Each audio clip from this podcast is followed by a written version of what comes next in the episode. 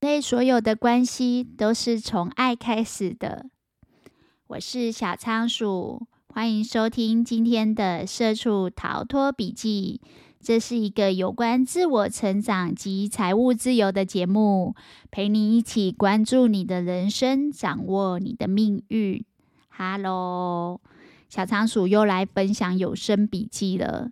今天要分享的这本书呢，是《长寿新人生》。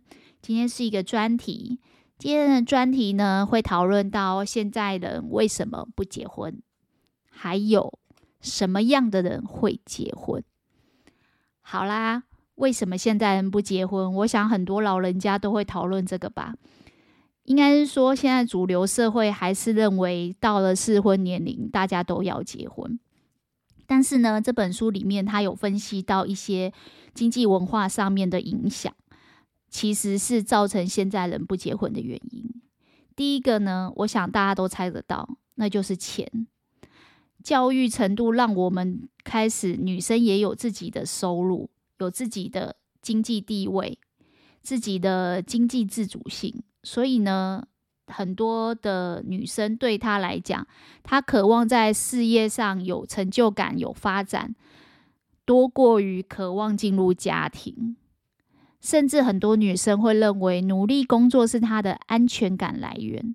如果她在工作当中身居要职，然后发光发热，其实她会不想要进入婚姻。原因是因为像这本书里面有讲到，日本其实很多女生她们有一个东西叫做结婚门槛。就是很多的日本女生，她们的结婚意味着要放弃她们的目前的工作，所以很多人觉得他们的结婚可能是在有财务吸引为前提之下，他们才会想结婚。要不然一个人可以独立生活，然后在工作上可以有成就感的话，其实很多女生会选择晚一点结婚，或是不结婚。那为什么会有这样的结婚门槛？其实就要说到主流社会对于男女薪水上面的不平等，其实还是很明显的。因为两个人共同组家庭以后，以共同收入来看，如果男生的薪水比女生多，在很多的生涯规划的考量上，就会优先先考虑男生的事业。甚至很多女生因为男生的事业而搬迁自己的呃居住环境，甚至呃放弃自己的工作。这也是因为女生多半就是要照顾家庭，当她照顾小孩需要比较弹性的工时，需要比较提早下班去接小孩的情况下，其实上在职场上对女性的。那个待遇就会比较差，不管薪水的待遇，或者是他们求职的过程中的一些门槛，就会相对比较高。作者在里面有说到一个东西叫财务惩罚。其实我我觉得财务惩罚真的是一个很矛盾的事情。有很多女生进入婚姻，比男生更害怕有一天离婚。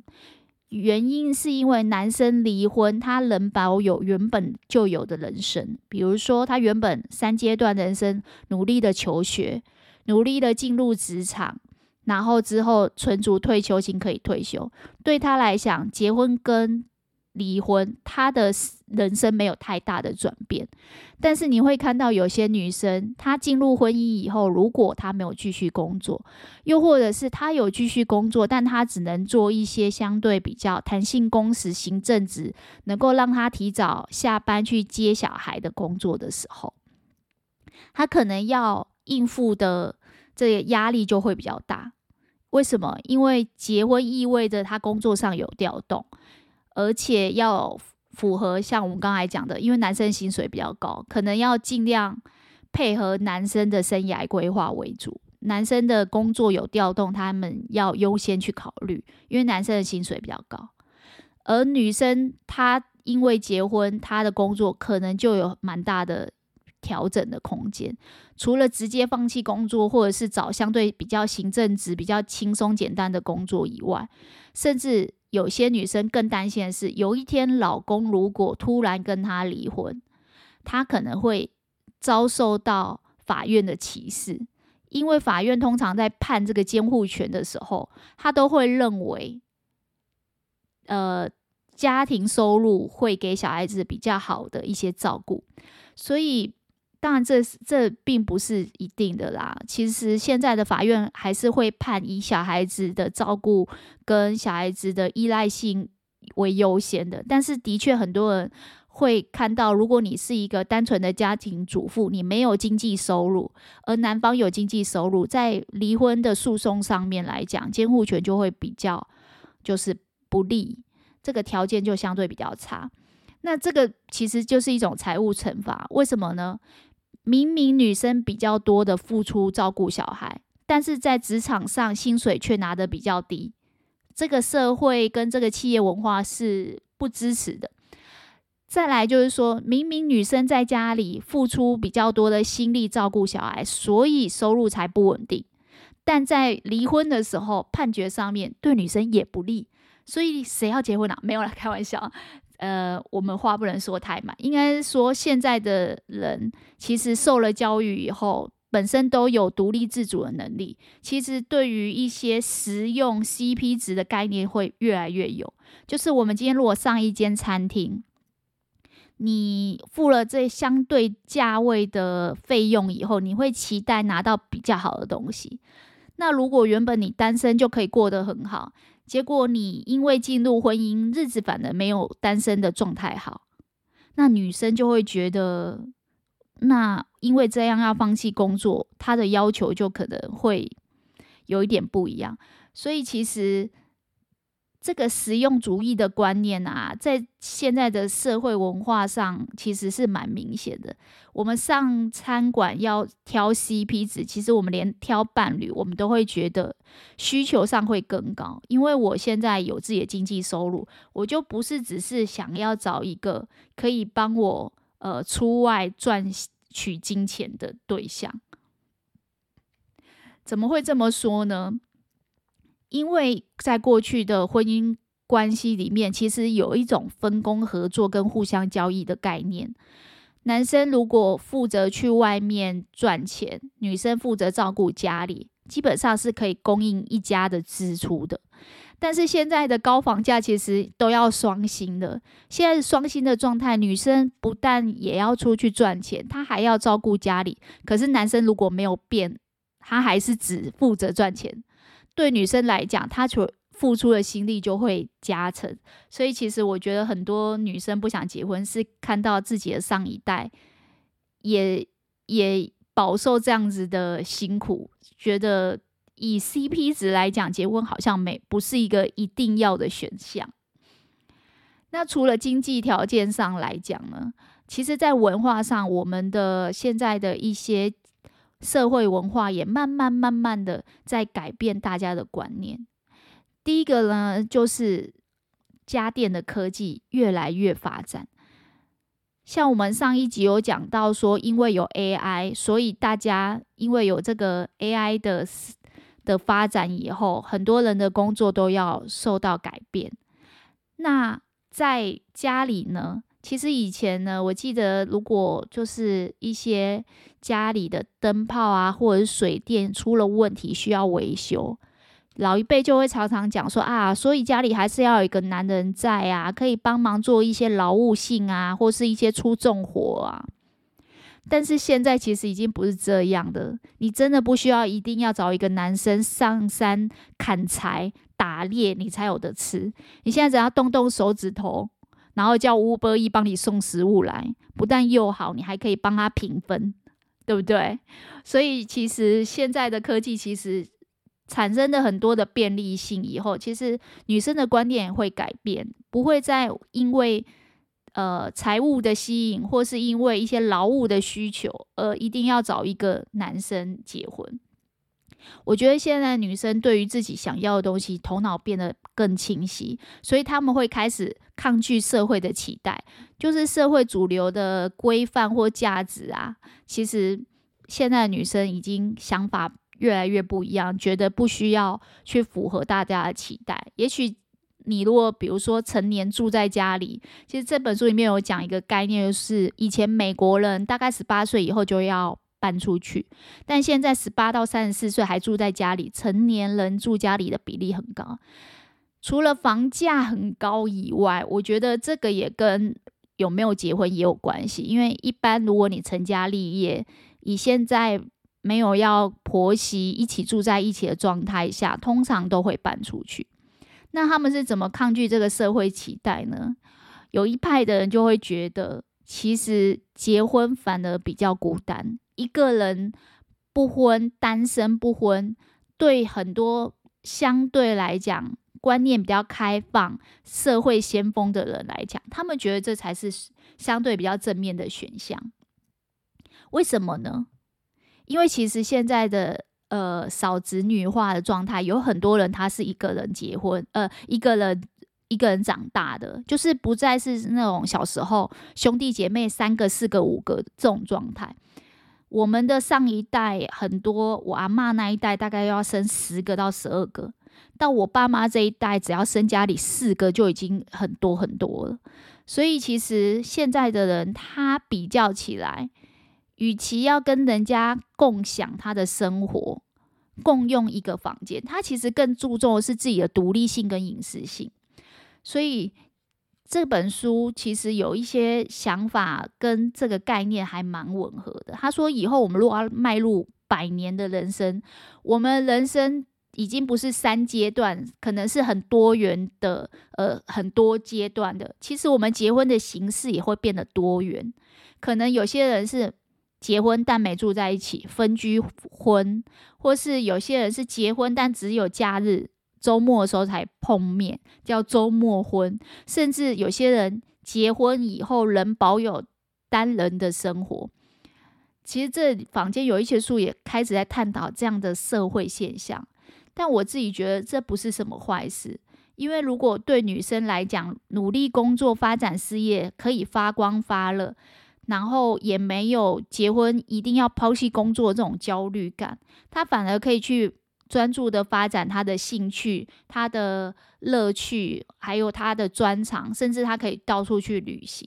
其实这对经济呀，还有对我们上次讲的那个百岁人生的计划来看的话，其实我觉得这样的人，他的生活阅历反而更好。感觉生命可以活得更丰富。那什么样的人会结婚呢？小仓鼠自己的经验是，小仓鼠几乎在二十几岁的时候就已经想着不想要结婚。老实说，会进入婚姻对我来讲也是一个很意外的事情。但我觉得跟这本书后期所讲的这个概念还蛮有关系的。他说有一种人会结婚，应该说。还是会有一部分人选择结婚。他说：“呃，属于承诺付出型的伴侣关系会出现，他不一定要进入结婚的状态，但是呢，他们会处于一种呃，跟刚才所讲的结婚就一定要放弃自己的呃选项，放弃自己的工作，或者是要。”呃，以先生的事业为优先，自己可能只能做一些照顾家庭之外的工作。他认为接下来一定是双薪。当然，我觉得这个主流的社会高房价的情况下，双薪我觉得已经早就是我们社会主要的价值。可是他在这里面讲的这种双薪呢，他说。以前我们的分工合作比较像是男生主外去赚钱，女生主内呢去照顾家庭。那这种很灵活的状态以后不会有。那两个人都去赚钱了以后呢，女生赚了钱就觉得那我不需要男生啊，而且家里有这么多科技便利可以使用，所以他说接下来会进入。呃，婚姻或者是比较亲密的伴侣关系，他会转型。他会怎么转型呢？他说，他有点像是以前的故事的叙事结构是单人的故事。一个人，他不管结不结婚，他都是要学习、工作跟退休三阶段。可是呢，接下来呢，他比较像是两个人的生命故事，他有互相交叠。其实我觉得这个跟之前那一集讲说，接下来离婚会更多，大家司空见惯，甚至离了婚以后，中晚年还会再婚的这样比例也会变高。我觉得这是还蛮相似的，因为如果我们的人生的路径跟选项变得多元，未来可能性变多，其实进入婚姻或进入一个新形态的伴侣关系，它比较像是两个生命故事的交叠。那两个人结完婚都会继续工作，他已经不是零和了。那他们到底要用什么去支撑彼此呢？小仓鼠一刚开始就有讲，我们人最起始会建立关系的原因，其实就只有一个，那就是基于爱。我们每个人出生到这个世界，都有爱人跟被爱的需求，会建立。人际关系的这个关系，不管是家庭内或家庭外，甚至更亲密的这种婚姻关系，最主要还是基础在互相关爱的情况下。只要有互相关爱，我们人跟人还是会建立关系，只是那个关系的结构跟形态会慢慢改变。他说：“接下来我们呢？”因为跟以前不一样，不再是三阶，是多阶，所以我们有更长的未来。我们与其回顾过去，还不如展望未来。我们接下来看未来的可能性，因为多了，所以我们在追求这个建立关系的时候，我们会更纯粹的去希望可以创造更深度的交流。什么叫更深度的交流？就是有承诺、有付出，两个人的关系是互相滋养、互相给对方养分，然后互相支持跟鼓励的。这样子一个互相支持跟鼓励的状态呢，可以让两个人的关系是渐渐的互相信任，然后互相的依赖的。所以这样的互相依赖的家庭关系，不见得。会比过去结婚在法律上的关系还要薄弱，它不见得一定要有结婚的形式，但最主要就是它不再是以财务为主。以前最常听到的就是，呃，亚洲金融海啸，或者是呃金融风暴，或者是金融海啸的时候，有些家庭因为投资失当而面临家庭的财务破产。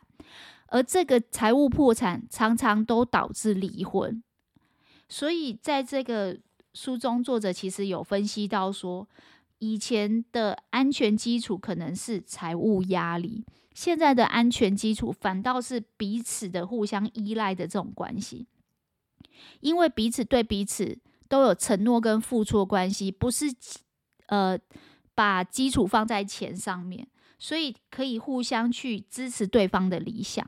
支持对方渴望在事业上的发展，或是渴望在自己人生规划上的发展，会比较让彼此的生活感觉的活得更有意义。那这个关系呢，其实反而比较容易长久，因为它互相依赖，而且互相信赖。那我自己听完以后觉得。其实这个真的是比较双赢的状态。过去男主外女主内，女生被迫压抑或奉献家庭，我觉得这个时代真的已经过去了。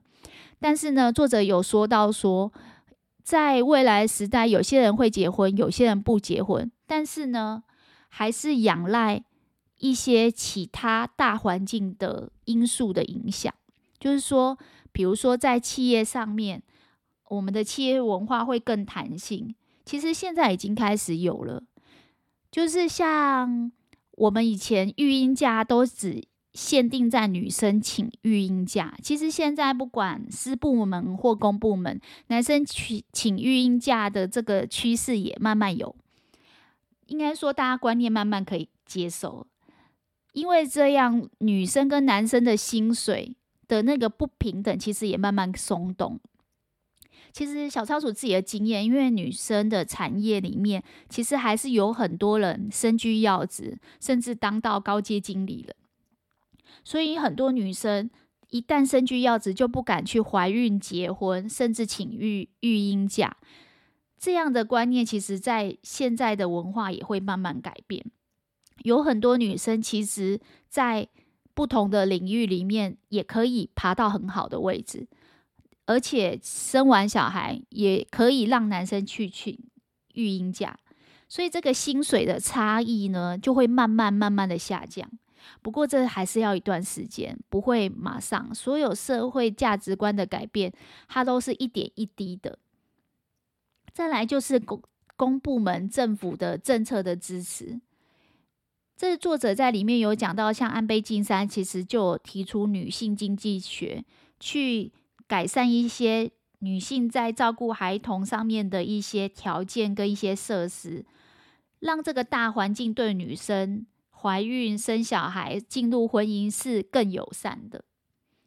所以其实未来的伴侣关系，甚至结婚的这样子的选项还是会有。但是不会是每个人都进入婚姻，可能最主要还是看他有没有遇到一个像这样子属于呃彼此分享彼此生命故事，在人生重叠的过程中互相去支持分享，互相去鼓励对方的一个状态，这样子。那我自己觉得说，其实这个社会的趋势变化，永远都会有一些人一刚开始就先去做创新，就是所谓的社会先锋这样子的角色。但大部分的人应该都还不会马上这么做。所以呢，现在的主流社会其实还是会给很多女生或是男生一些压力，说啊，你怎么不结婚？小仓鼠之所以做这一集的专题，也是希望可以，就是让大家了解一下现在的年轻人都在想什么啊？为什么不结婚啊？小仓鼠身边有很多不结婚，但日子过得非非常丰富精彩的单身男生和单身女性，我觉得他们的生活也一样活得很精彩、很漂亮。好啦。今天小仓鼠的笔记就分享到这边啦。如果对你有帮助，也希望你把今天听到最认同的一句话或是一个概念回馈留言给我，让小仓鼠持续创作优质的节目内容，来分享更多丰富的笔记给大家。小仓鼠今天一样会有一个问题让你回答：你觉得如果你要迈入婚姻，你自己最在意的一个点是什么？是这个人一定要支持你吗？还是一定要鼓励你？还有，如果你已经打算不迈入婚姻，你觉得最主要的原因是什么？真的是 CP 值跟经济能力已经很好了吗？还是在情感上他没有给你支持呢？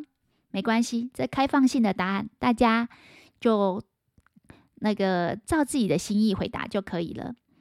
好啦，今天的笔记就这样喽，我们下次见，拜拜。